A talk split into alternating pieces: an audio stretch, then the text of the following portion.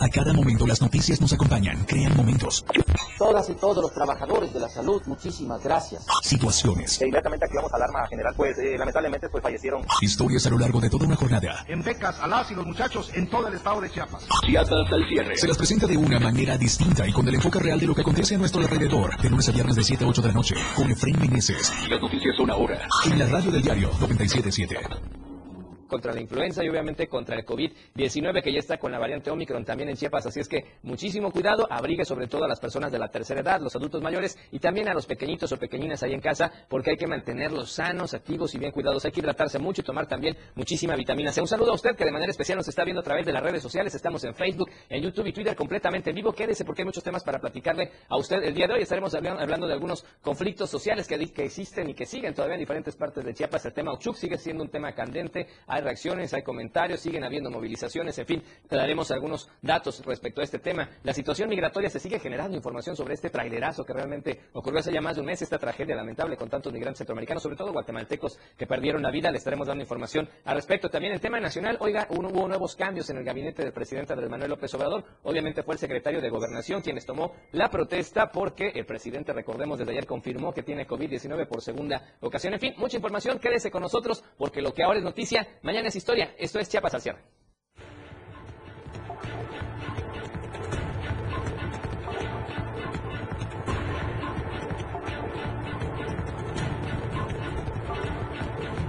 Asamblea debe garantizar condiciones de paz en Ochuc. Urge agotar investigación por trailerazo de migrantes. En panorama nacional, anuncian cambios en el gabinete de AMLO. En panorama internacional, carreritas de avestruces escapan de la granja y desfilan por calles de China.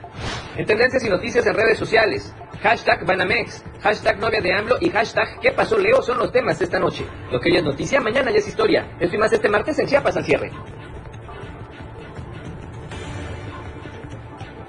Gracias nuevamente, qué gusto saludarlo, a que nos ve y nos escucha a través de la radio, del diario y las redes sociales. Quédese con nosotros, como le decíamos, temas importantes el día de hoy, martes, y obviamente la información importante acá con usted completamente vivo. Por cierto, le reitero llamando, hay que seguirse cuidando porque las bajas temperaturas se siguen presentando, obviamente, en el estado de Chiapas, en la capital chiapaneca, ya se hizo más presente este frente frío número 21, así es que hay que tener cuidado con estas bajas temperaturas. Le decíamos, hay que estar muy, muy pendientes, por supuesto, de esta situación y obviamente eh, reiteramos llamado, hay que seguirnos cuidando contra el COVID-19, no podemos bajar la guardia, hay que estar muy pendientes por esta situación. Seguimos el semáforo verde, pero hay que recordar que a nivel nacional varios estados ya tuvieron que cambiar de color de semaforización, algunos ya están en amarillo, así es que muy, muy pendientes de esta situación. Por lo pronto, ¿qué le parece si comenzamos con información y, le retomamos el tema de los, de, eh, en este caso, le decíamos, hay conflictos sociales que siguen generando información y obviamente malestar. El tema de Ochuk ha sido una cuestión, ha sido una cuestión latente y en ese contexto se dice que la Asamblea debe garantizar las condiciones de paz en ese municipio. Vamos al reporte que nos comparte nuestro compañero Marco Alvarado.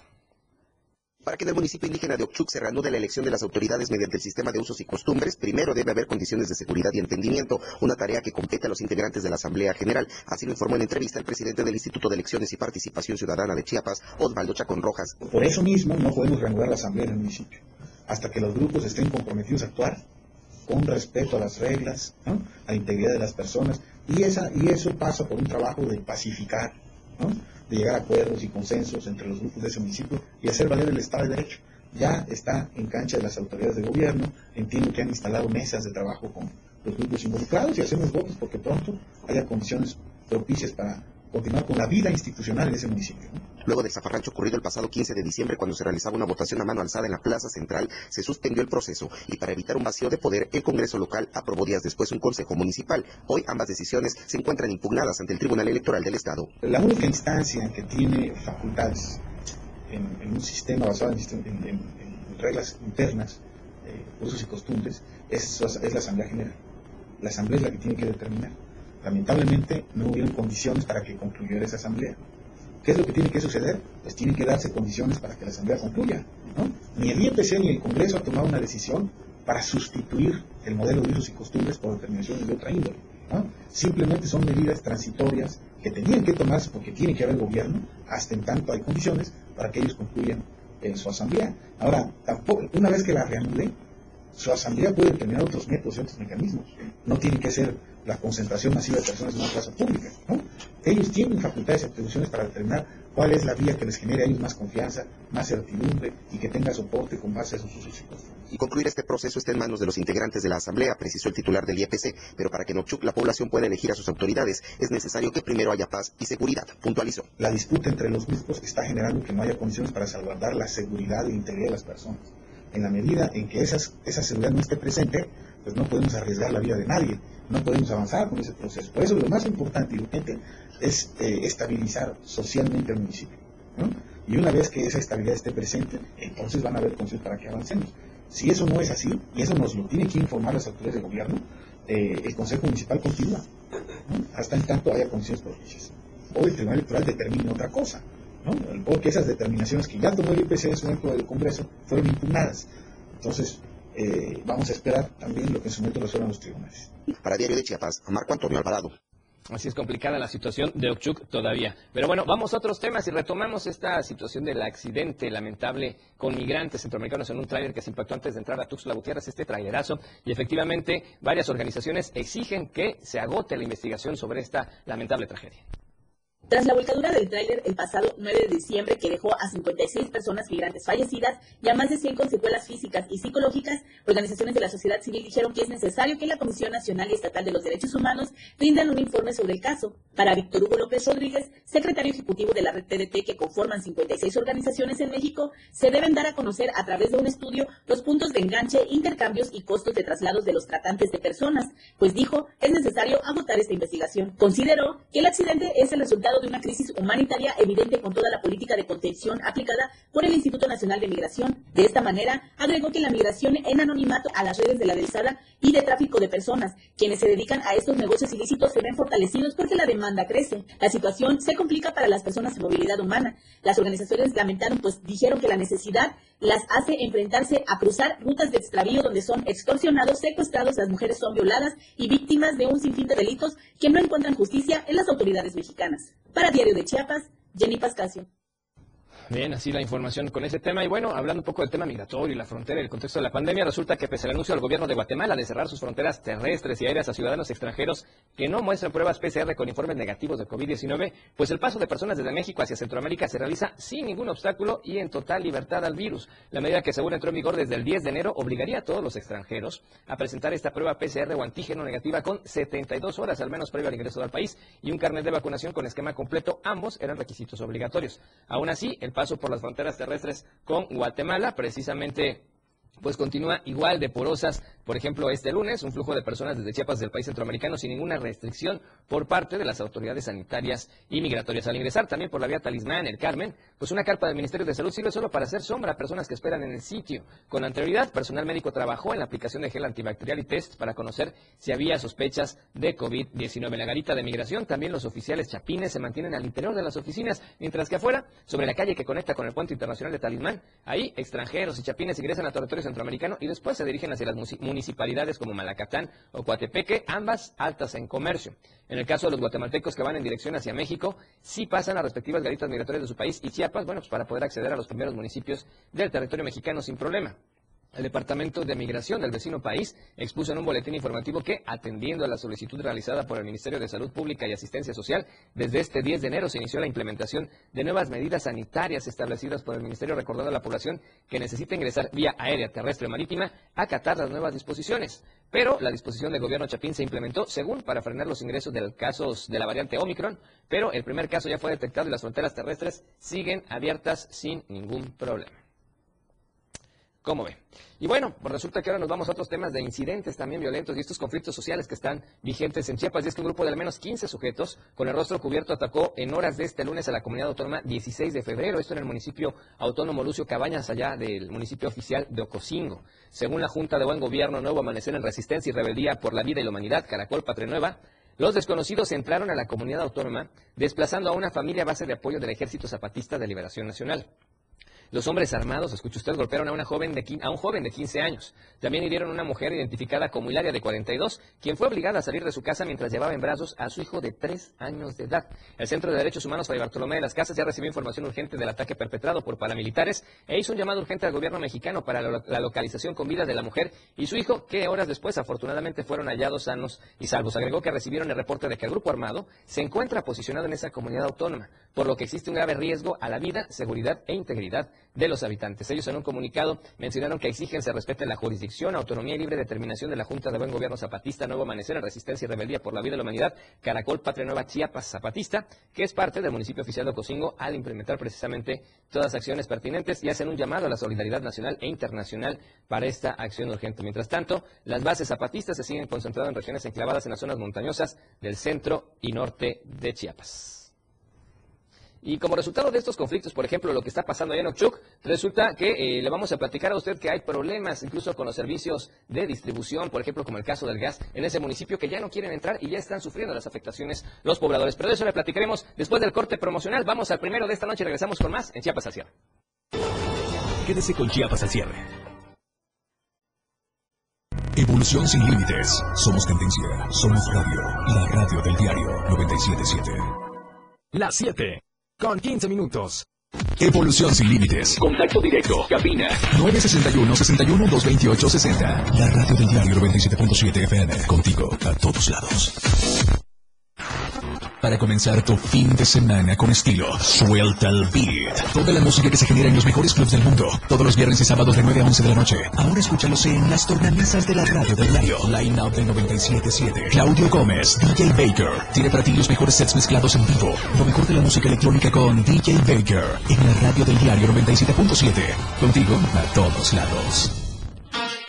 La tendencia en radio está con Pilar Martínez. Y ella tiene la menta para darle frescura a tus días. Pilar y menta. lunes a viernes a partir de las 11 de la mañana hasta la 1 de la tarde. Escucha temas de interés, invitados, música y radio variedades. Pilar y menta, un programa único en la radio del diario. 97.7 contigo a todos lados. La escena global del deporte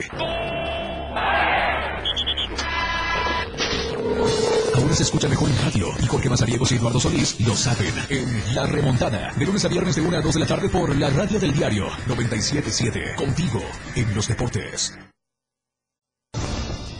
Todas las noticias para usted en Chiapas al cierre.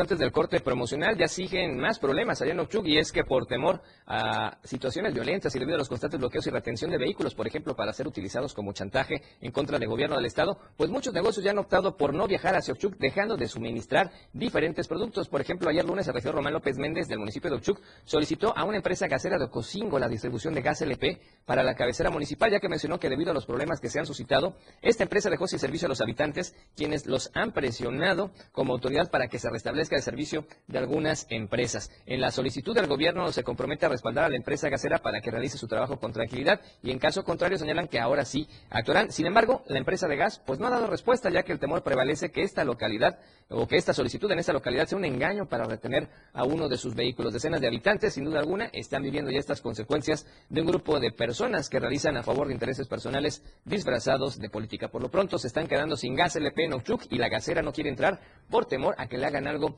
a sus unidades. Cambiamos de tema y resulta que el diputado federal Jorge Luis Llave Navarca sostuvo una reunión de trabajo importante con funcionarios de la Comisión Federal de Electricidad, sobre todo para documentar la información que se abordará en foros ciudadanos que se llevarán a cabo en diferentes municipios de Chiapas, con el objetivo de dar a conocer los beneficios de la reforma eléctrica. Acompañado de Sergio Patrera, que es superintendente de distribución zona Tuxtla, Isaac García López, responsable de tecnologías de la información, y Ramón Peña Obando, responsable de planeación de la zona de distribución, Llave Navarca mencionó que esta reforma constitucional que impulsa el presidente Andrés Manuel López Obrador es trascendental para recuperar la soberanía energética y para el fortalecimiento de la CFE.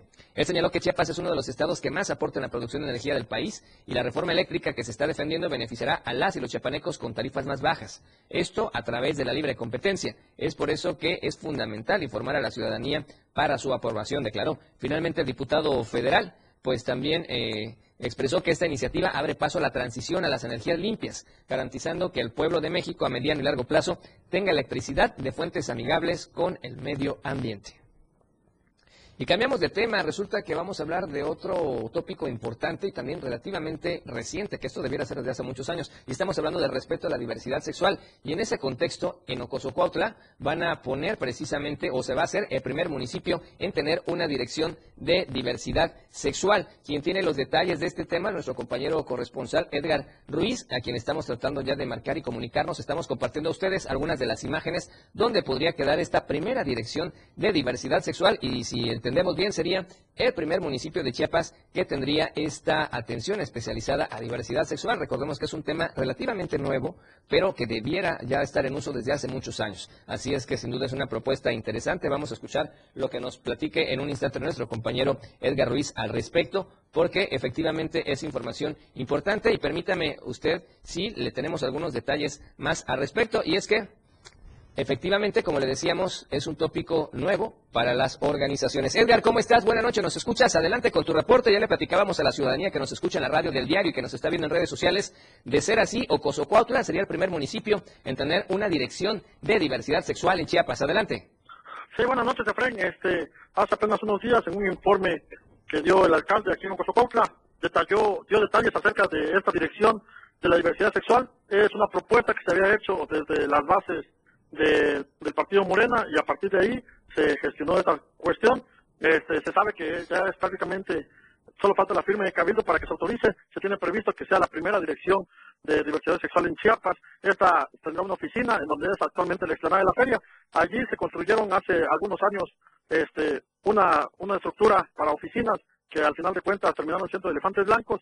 Posteriormente habilitaron ese lugar para el sistema de limpia y luego para protección civil Actualmente son espacios vacíos, solamente está ahorita protección civil y ahí se pretende que esté la dirección de la diversidad sexual. Así también va a estar el área de deportes y de la juventud. Son tres áreas que se van a aperturar allí en la zona de la explanada y también este, esperan que esta situación sea incluyente para todas las personas. Eh, tienen pensado que sea un espacio, una dirección que ayude a, las personas de la comunidad LGBT, eh, en donde puedan denunciar actos de discriminación, eh, cuestiones de exclusión o se les pueda dar guías para poder este, ser parte de proyectos o actividades que ellos puedan realizar. Esta es la situación que se vive aquí en, en y como bien dices, puede ser el primer municipio de todo Chiapas que abra una dirección así de esta, de esta magnitud, como ya se ha dado, por ejemplo, en el centro del país, donde sí existe esta dirección de la diversidad sexual. Gracias, Edgar, por la información. Sin duda, un dato interesante que habla de este respeto a la diversidad sexual y estaría a la vanguardia, si entendemos bien, ese municipio. Interesante propuesta por parte del alcalde. Gracias por el dato, Edgar. Y estábamos viendo las imágenes donde podría quedar instalada esta oficina de diversidad sexual, la primera en Chiapas. Así es, Bueno, buenas noches. Gracias, muy buenas noches a nuestro corresponsal, Edgar Ruiz, con toda la información importante desde Ocosocopla. Cambiamos de tema, ahora vamos a hablar de transporte público, porque efectivamente, como usted bien sabe, el transporte público en Chiapas ha caído en la polémica, pero sobre todo eh, por diferentes, diferentes temas. Así que vamos al reporte que nos comparte nuestro compañero Eden Gómez.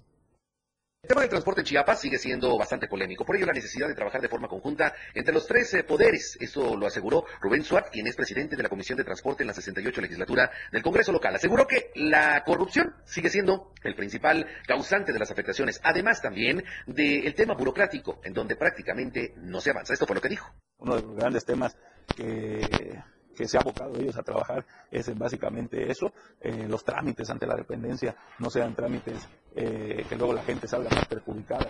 Sin duda, uno de los grandes retos es la modernización del transporte uno de los grandes problemas que ha provocado en el transporte es el retraso en el tema del concesionamiento. Hace más de 10 años que no se concesiona, hay una nueva ley que se aprobó la legislatura pasada, ¿no? Entonces, hay muchos temas que han venido prolongándose, retrasando, retrasando, y eso es lo que ha generado, eh, si tú quieres, al día de hoy, una, eh, una, parálisis eh, en el tema del transporte que, sin duda, yo soy muy claro ahí, más que buscar cómo no, hay que ir y buscar cómo podemos ayudar desde el legislativo, porque sin duda siempre el transporte va a ser muy polémico. Señaló que se debe trabajar de forma conjunta para alcanzar importantes avances y sobre todo acciones. No, va tres, dos, desde arriba, porfa. Bueno, desde la salida. De esta manera aseguró que es fundamental seguir trabajando de manera conjunta y con ello se alcancen mejoras prioritarias en el transporte en beneficio de los usuarios. Aseguró también que desde la comisión seguirán trabajando para alcanzar propuestas de leyes que permitan alcanzar estos objetivos. Informó para el diario de Chiapas, Eden Gómez.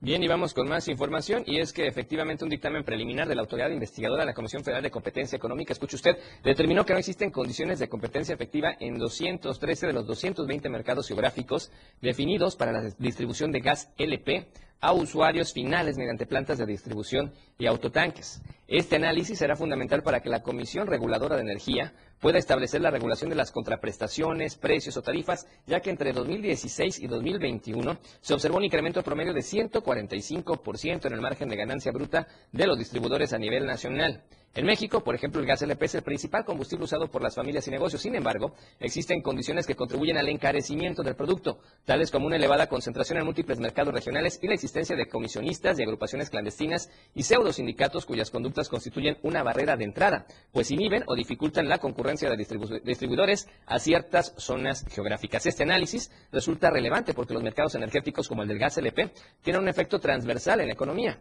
lo que implica que cuando sus precios suben, aumentan los costos para producir otros bienes. Por ejemplo, algunos alimentos, lo que impacta directamente en el poder adquisitivo de las familias, en especial de los que tienen menores ingresos.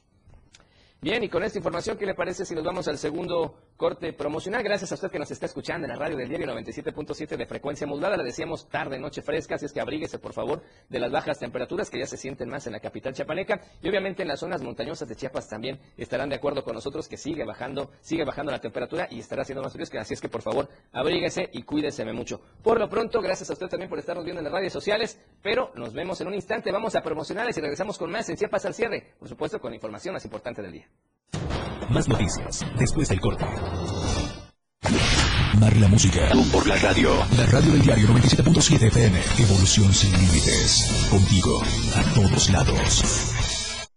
97.7. La radio del diario. Más música en tu radio. Lanzando nuestra señal desde la torre digital del diario de Chiapas. Libramiento Surponiente 1999. 97.7. Desde Tuxtla Gutiérrez, Chiapas, México. XHGTC, la radio del diario. Contacto directo 961-612-2860. Cabina 961-612-2860. Escúchanos también en línea. www.diariodechiapas.com Diagonal Radio. 97.7, la radio del diario. Más música en tu radio. Las 7 con 31 minutos.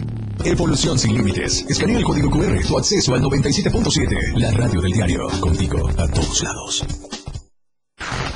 Para comenzar tu fin de semana con estilo, suelta el beat. Toda la música que se genera en los mejores clubs del mundo. Todos los viernes y sábados de 9 a 11 de la noche. Ahora escúchalos en las tornamesas de la radio del diario. Line Up del 97.7. Claudio Gómez, DJ Baker. Tiene para ti los mejores sets mezclados en vivo. Lo mejor de la música electrónica con DJ Baker. En la radio del diario 97.7. Contigo a todos lados.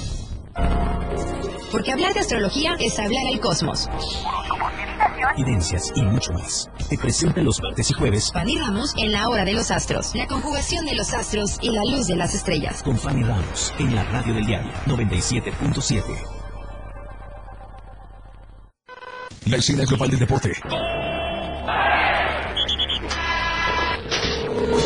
Se escucha mejor en radio y Jorge Mazariegos y Eduardo Solís lo saben en La Remontada. De lunes a viernes de 1 a 2 de la tarde por la radio del diario 977. Contigo en los deportes.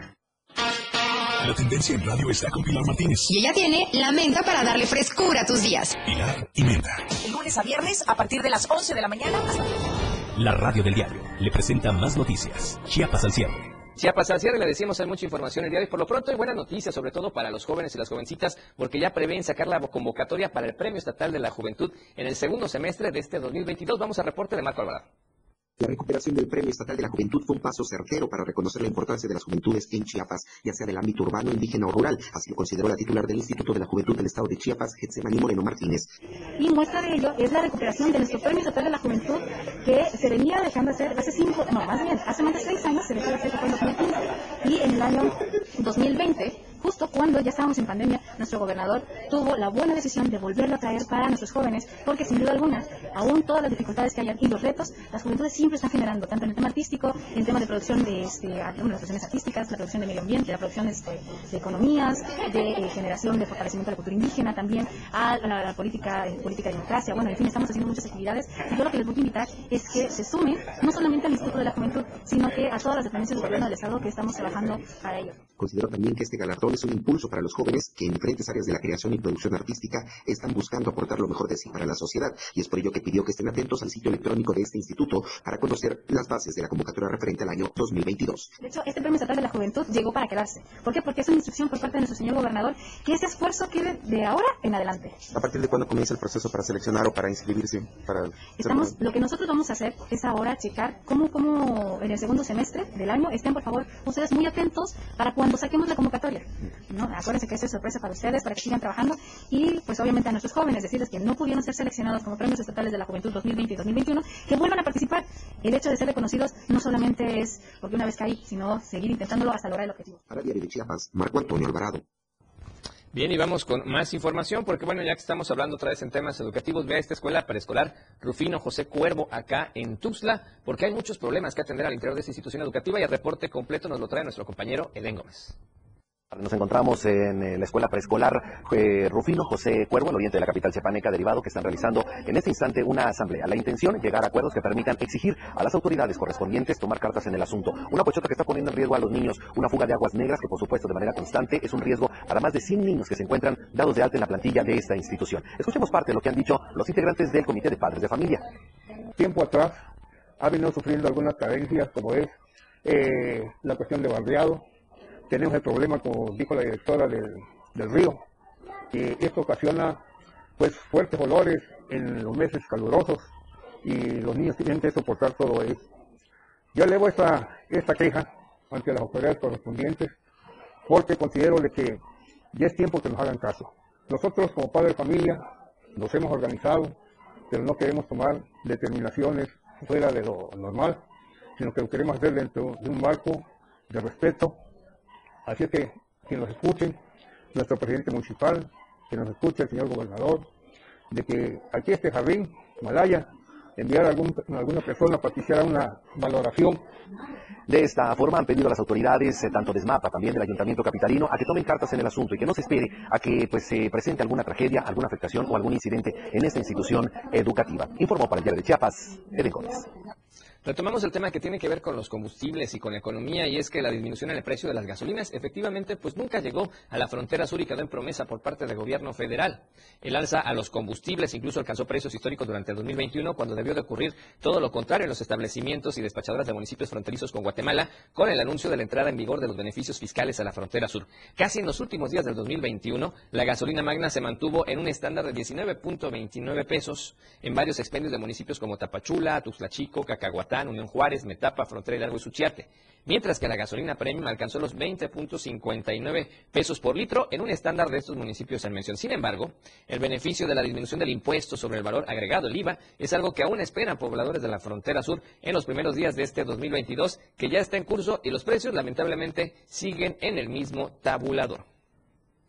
Y ya le adelantábamos desde el principio de este espacio noticioso el tema del clima. Y es con el propósito de prevenir riesgos, la Comisión Nacional del Agua mantiene un monitoreo constante sobre el clima en todo el país. Y en ese sentido, dio a conocer que este Frente Frío número 21 se sigue dirigiendo hacia el oriente del país, pero en las próximas horas también tendrá repercusión importante en el sureste de México, donde se encuentra obviamente incluido nuestro estado. Le decíamos, por ejemplo, se esperan lluvias puntuales en Oaxaca, Puebla y Veracruz y muy fuertes, es decir, de 50 a 75 milímetros en sitios de Chiapas y Tabasco. Oscar Rascón, que es meteorólogo del organismo de Cuenca Frontera Sur de la Conagua, dio a conocer que se deben tomar precauciones necesarias, ya que se tendrá un impacto importante con lluvias fuertes en la zona de Mezcalapa, Nortes, Bosques, Tulijá y Meseta Comiteca, con impacto de 50 a 75 milímetros de precipitación. Refirió que los vientos también se tendrán de manera fuerte, alcanzando velocidades que van desde los 50 a los 70 kilómetros por hora y esta condición también eh, puede generar norte o nublados en la región favorables para que el ambiente sea templado a fresco. Incluso en la zona socosta el ambiente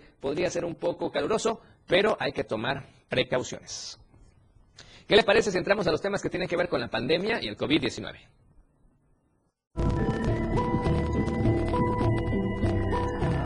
COVID-19.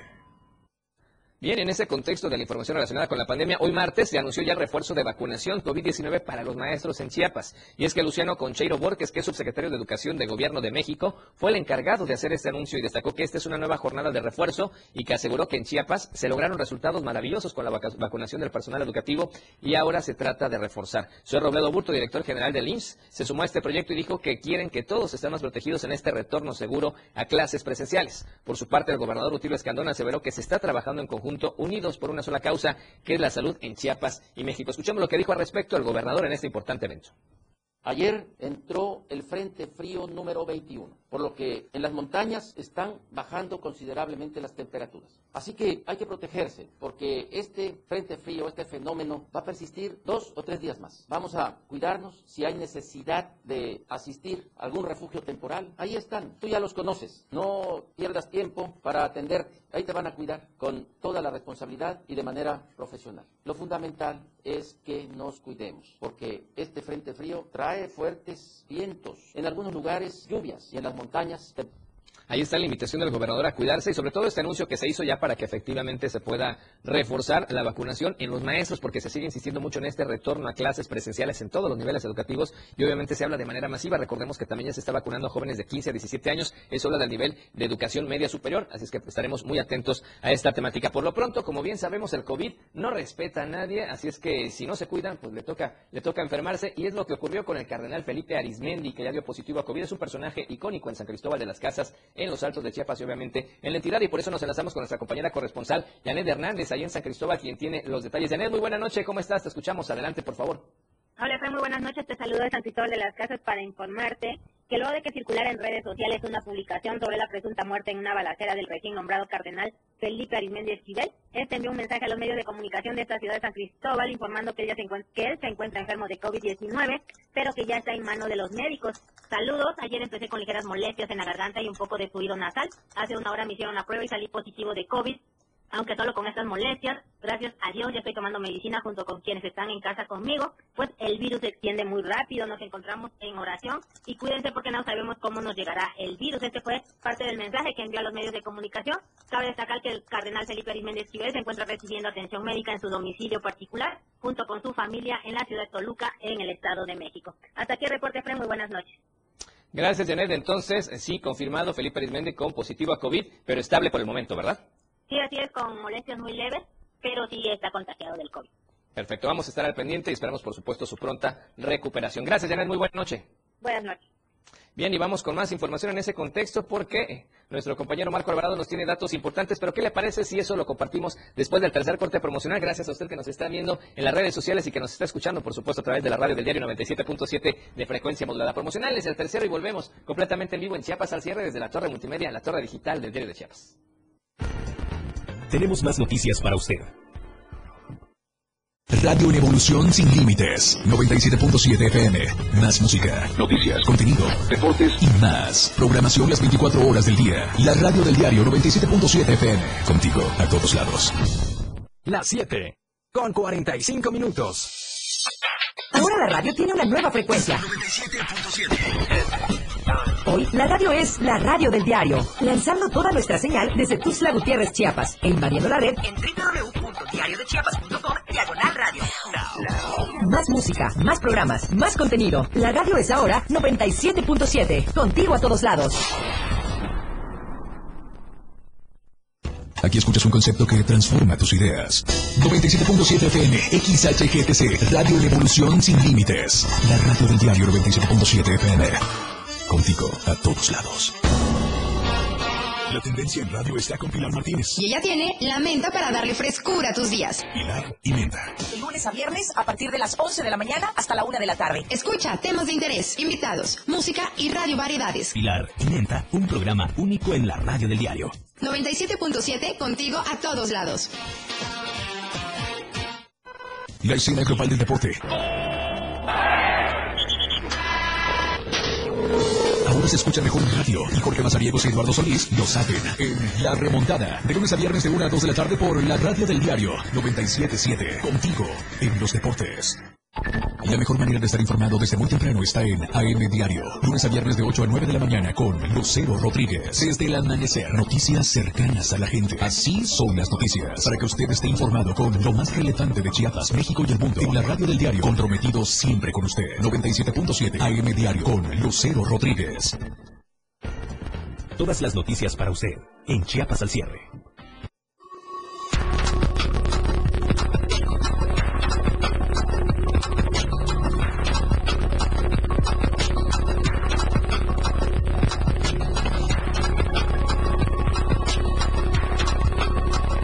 Bien, gracias por continuar con, nos- con nosotros y le decíamos que el diagnóstico de atención COVID-19 de manera oportuna ayuda a salvar las vidas. Por eso vamos con el reporte que nos comparte esta noche de atención oportuna, Marco Alvarado. Para facilitar el diagnóstico y la atención oportuna en los casos de COVID, el Instituto Mexicano del Seguro Social usará en los módulos de atención respiratoria un código QR para ayudar a determinar si el paciente requiere atención ambulatoria o debe quedar hospitalizado. En caso de que las personas no tengan un dispositivo electrónico para utilizar este código, será el médico del filtro quien identifique los síntomas. El uso de la tecnología tiene por objetivo iniciar un tratamiento y cortar las cadenas de contagio mediante el acceso a un cuestionario que facilite el diagnóstico médico. En caso de presentar síntomas de COVID, se realizará una prueba rápida. Si resulta negativa, la persona podrá retirarse a su domicilio. Si el resultado positivo, un médico dará su valoración para determinar si debe cruzar la enfermedad en casa o debe ser ingresado a un hospital. Para Diario de Chiapas, Marco Antonio Alvarado. Y en ese orden de ideas, vea que el director general del Instituto Mexicano del Seguro Social, Zoé Robledo, anunció el relanzamiento del permiso COVID para beneficiar a los trabajadores derechohabientes y romper sobre todo con las cadenas de contagio ante este registro de nuevos brotes. Explicó que esta medida permite automatizar el trámite de incapacidad temporal a través de la aplicación IMSS Digital y del sitio web oficial del Seguro Social. El director general del IMSS subrayó que con este permiso se protege al trabajador, se reducen los tiempos del trámite, se rompen las cadenas de contagio y lo más importante, que van a seguir demostrando que en la palabra de sus derechohabientes. Recordó que este trámite lo diseñó y puso en marcha el IMSS en marzo del 2020 como una manera eficiente para reducir riesgos y romper las cadenas de contagio y ahora se vuelve a reactivar en beneficio de la salud de los derechohabientes. Informó que debido al reciente aumento de contagios y el riesgo que significa la variante Omicron, el IMSS relanza este permiso COVID, que es un trámite que se hace en línea, mucho más flexible. Ya no está sujeto al tecnológico. Se lleva a cabo sin la necesidad de visitar los servicios médicos del IMSS. Sue Robledo detalló que la duración de este permiso, para quienes lo solicitan, es hasta por siete días para derechohabientes con síntomas y de cinco días para las personas asintomáticas que cuenten con esta prueba positiva. Explicó que el trámite se realiza una vez que el interesado ingresa a la página ims.gov.mx, MX, perdón, diagonal COVID-19, diagonal permiso, o más sencillo en la aplicación IMSS Digital y da clic en ingresar a permiso COVID-19. Y tenemos más información en ese contexto porque varios habitantes coinciden en la importancia de estar vacunados. Escuchemos.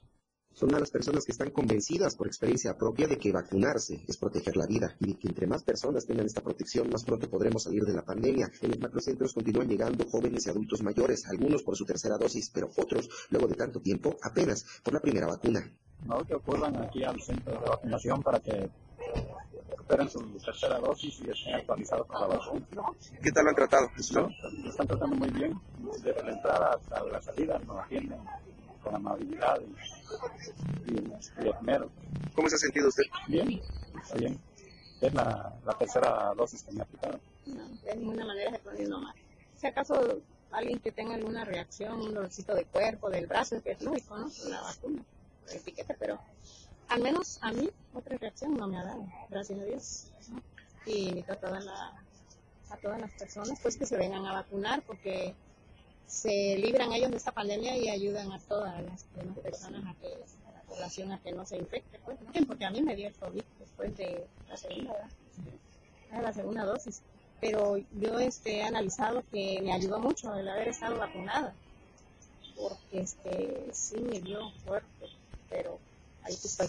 estoy contándolo todavía y eso le doy gracias a Dios, gracias a las vacunas que nos han aplicado y por eso hemos estado acá, para que nos pongan la tercera, pues a mí me fue bien y veo que mi familia también le ha ido bien, no, no, no ha habido ningún problema de salud. ¿no? Y eso que, que tenemos algunos, este, como la diabetes, hipertensión, pero todos estamos bien, gracias a Dios. ¿A usted o alguien de su familia le dio COVID a estar vacunados? Mm, No, no, gracias a Dios no. ¿Usted invitaría entonces a la población a que venga? Sí, claro que sí, a todos los jóvenes, los señores.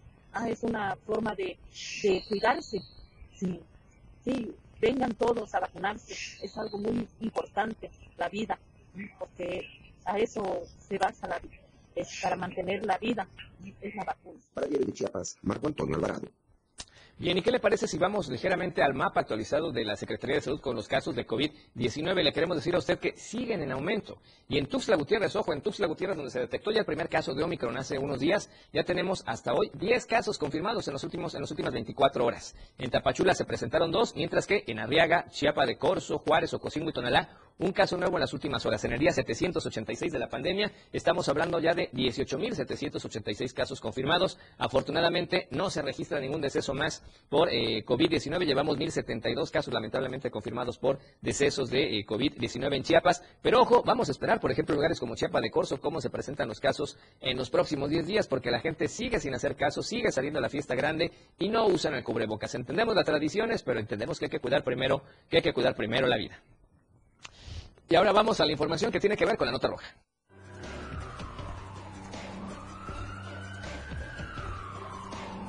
La Diario de Chiapas.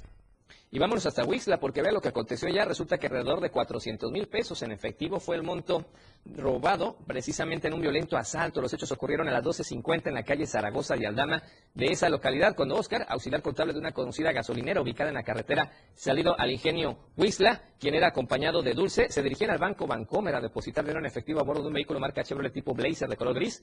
Para llegar a esta calle fueron interceptados por un vehículo marca Chevrolet tipo Cavalier de color rojo con negro. Del vehículo descendieron dos sujetos con arma de fuego los despojaron de la cantidad de 400 mil pesos, quienes después del atraco se dieron a la fuga a bordo de una motocicleta de color azul con rumbo desconocido. Así es que este lamentable asalto el día de hoy le robaron 400 mil pesos que iban a depositar en el banco. Y vamos a las tendencias, brevemente los temas importantes que estaban el día de hoy. El primero de ellos tiene que ver con Banamex y es que Citigroup hizo un anuncio importante el día, el día de hoy en donde efectivamente anuncia que va a dejar de trabajar algunas operaciones en México. Aseguran que esto no va a afectar a sus usuarios, así es que por eso Banamex es la tendencia número uno. Novia de AMLO es la tendencia número dos, ya sabe usted los comentarios y las críticas de los mexicanos con su picardía, dándole con todo lo que puedan al presidente Andrés Manuel López Obrador para que usted cheque por qué novia de AMLO la tendencia número dos. Y la tercera tiene que ver con música. ¿Qué pasó, Leo? Y efectivamente esta aplicación en el centro del país, donde muchos chicos escuchan música en algo parecido a Spotify. Así es que ahí están las tendencias Banamex, novia de AMLO y ¿qué pasó, Leo? Vamos a la información nacional, pero antes le quiero compartir a usted la encuesta que tenemos vigente esta semana. La encuesta es muy sencilla, la pregunta muy importante. ¿Usted eh, cree que el gobierno federal es omiso al permitir tanta corrupción en las dependencias que tratan el tema de la migración? ¿Sí o no? Son las dos respuestas para que usted nos conteste amablemente.